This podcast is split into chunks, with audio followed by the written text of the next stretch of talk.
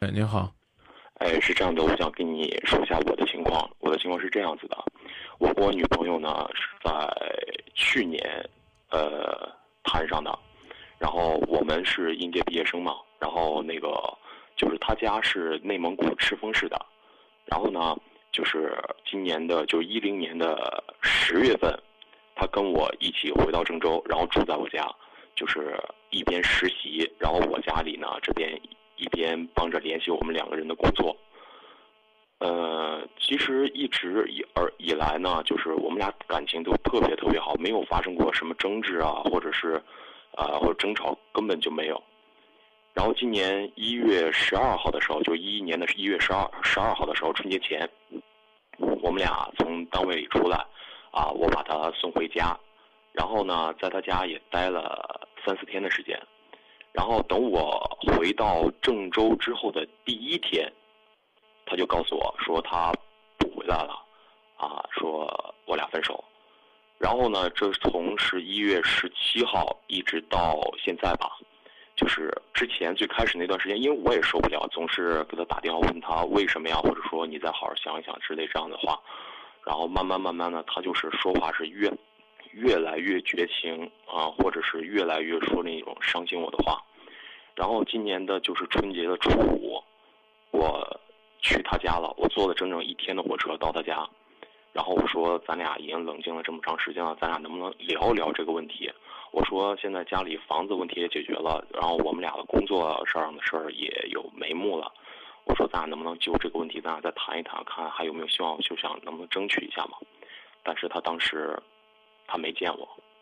而且说了一些很伤我的话，比如说啊，求你放过我吧，求你说什么啊，我爸我妈现在也为咱俩事儿特别犯愁，我现在特别恨自己啊，诸诸如此类的话吧。然后呢，呃，我第二天我就回了郑州。当我回到郑州这一路上呢，我就给他发一条这样的短信，我说，我说那个，我说一一日夫妻百日恩，千年修得共枕眠。我说我不知道咱俩之间的恩和爱为什么这么快就变质了。我说我可能我对我这个人吧。做了一些可能是曾经做过一些啊多少伤心你的事儿，但是我不知道这些事儿足以不足以让咱俩的感情走到今天这一步。而且我说你总是说我自私啊，你现在突然宣布我死刑，这样做法对于我而言，你感觉你这样做自私吗？残忍吗？我说那个，然后他当时他没有回我这条短信。等我第二天到了郑州，他给我发了条短信，也是最近他唯一主动给我发的短信，就是说你安全到郑州了，告诉我一声。然后当时那天郑州正好下雪，我就给他发了条短信，我说我一个人，我说我已经到郑州了，我说谢谢你关心，我说今天郑州下了一天一一整天的雪，我本来想着咱俩今天一天啊踏着雪一块儿上班，但是现在一切都结束了。我我说实话，我现在不是深究他，呃为什么啊这样做。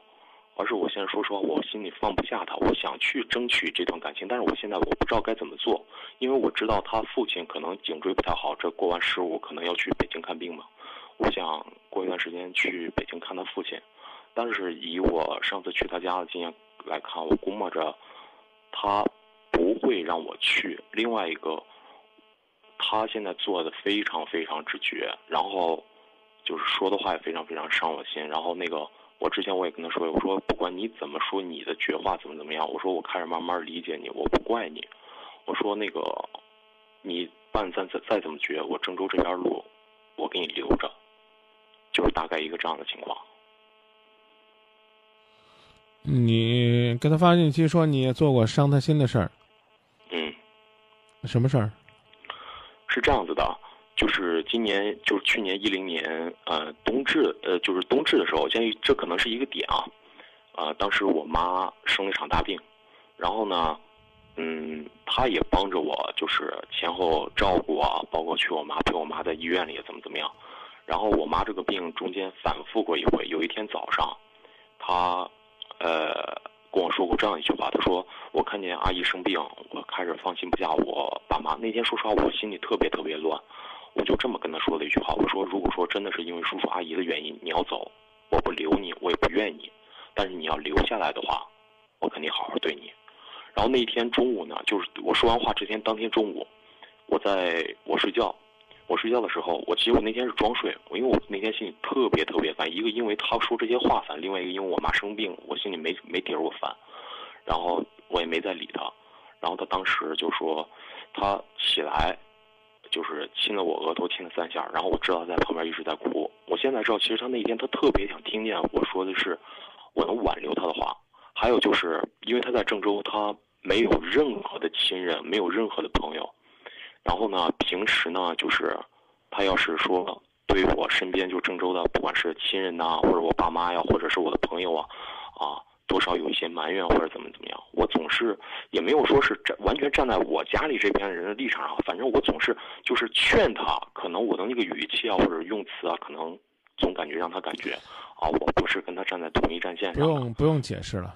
嗯嗯嗯啊，我再问问你们，这个家里边给过他工作的承诺吗？嗯，之前给过。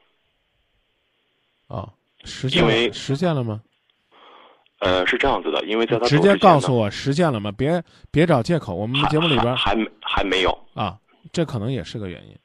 另外一个呢，就像你说那样的，这个你觉得呢？是你给了他家，给了他温暖。可人家觉得人家是寄人篱下，放弃了一切。嗯，他一定会有别的选择，但也可能呢，他不是因为有了别的选择才放弃了你。你想去努力，你不用管他，你该去就去。你明白吗？比如说，你说去看看他父亲，啊，可以去，我认为这这可以，但是不要带着功利心去，啊，我去看了你父亲了，就得对我好，啊，你就得给我机会。这是两码事儿，我个人是支持，爱的时候狠狠爱，不爱的时候坚决。不管你说啊，他是说狠话了，还是说呢说绝情话了，我觉得做的太对了。如果决定不爱了，还在哎呀，你知道吗？我我心里边最放不下的就是你啊！其实你是我今生的最爱啊！我跟你分开有太多的无奈，你觉得整这干嘛呢？你说你你明白我意思吧？我明白啊，就这了，啊，你你不要再逼我了，你逼我是一种伤害，我我们今后就再也不会有机会了，这是咱俩最后一次见面，我觉得这，这恰恰证明这是个好人。你你那么远的挂着你，你一年往他那儿跑三回，你不是瞎耽误功夫吗？所以你想去努力是你的事儿，你甚至呢可以去见看他父亲的时候，连他的面都不要见。对不对？通过他父亲给你说说看，他到底是有什么样的情况，有什么样的变化？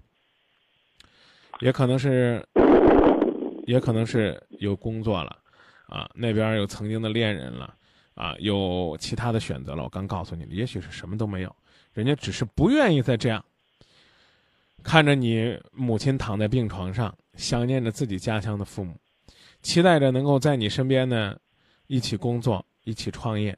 但是呢，却发现自己离自己的工作和爱情都那样的渺茫，人家可能会去想，与其这样，都是空空的等待，干嘛我不陪在我父母的身边呢？对不对？给他时间，啊，你们都刚毕业还年轻，说难听点的，你要有那份为他一直等待的心，你可以告诉他。但是呢，你别等，别别在人家这个内心深处，这个时候最脆弱的时候，你一次一次的去表达。那个时候他会更加排斥，对不对？啊，你等等他心里边开始犹豫了，我是不是做错了？我我是不是有点太脆弱了？我觉得那个时候你蹦出来，你机会就比较大。因为张嗯张明老师，我这样跟你说实话吧，因为可能是之前就是他刚跟我说完那段话之后，有一次他给我发短信说说那个你别怪我，其实我比你还难受，诸如此类的话。从那以后呢？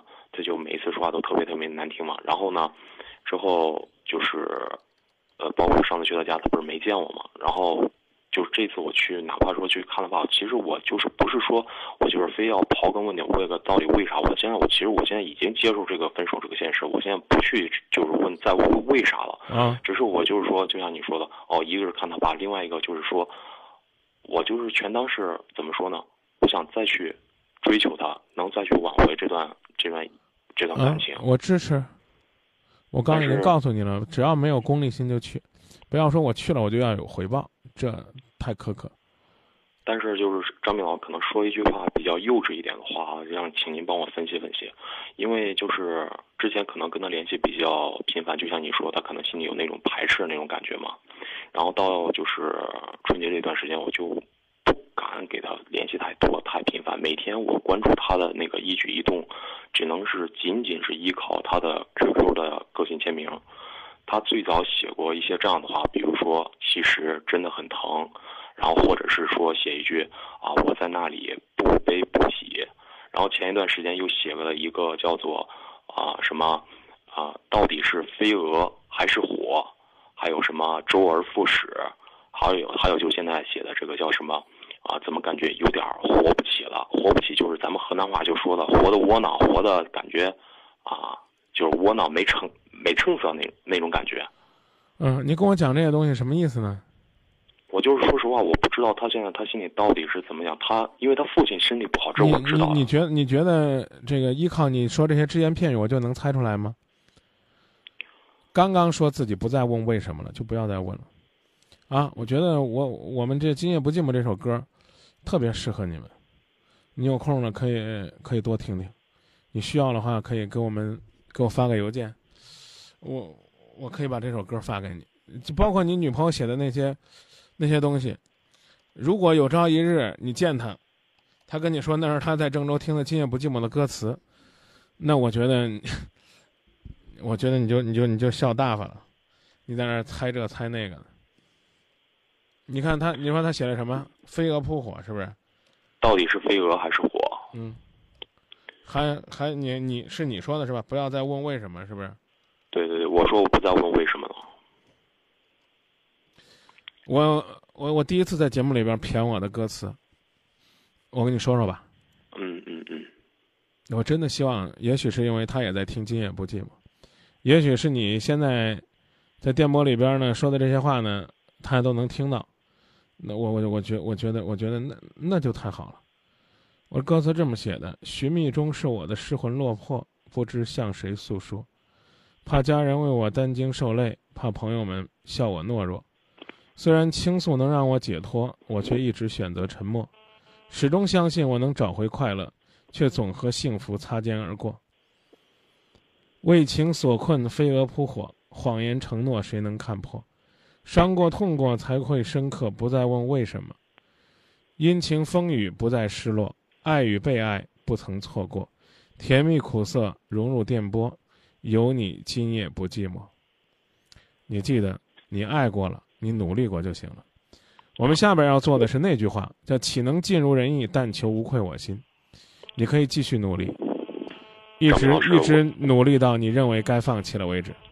张明老师，我现在就是告诉自己的六个字，就叫做“尽人事，知天命”。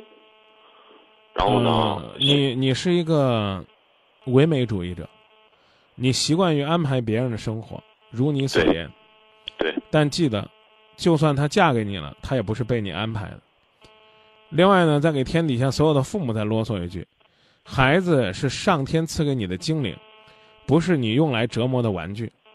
连孩子的未来都不要安排，更何况你非要安排安排他的生活。听歌吧，祝你梦想成真，无论你的梦想是什么样的梦想。谢谢。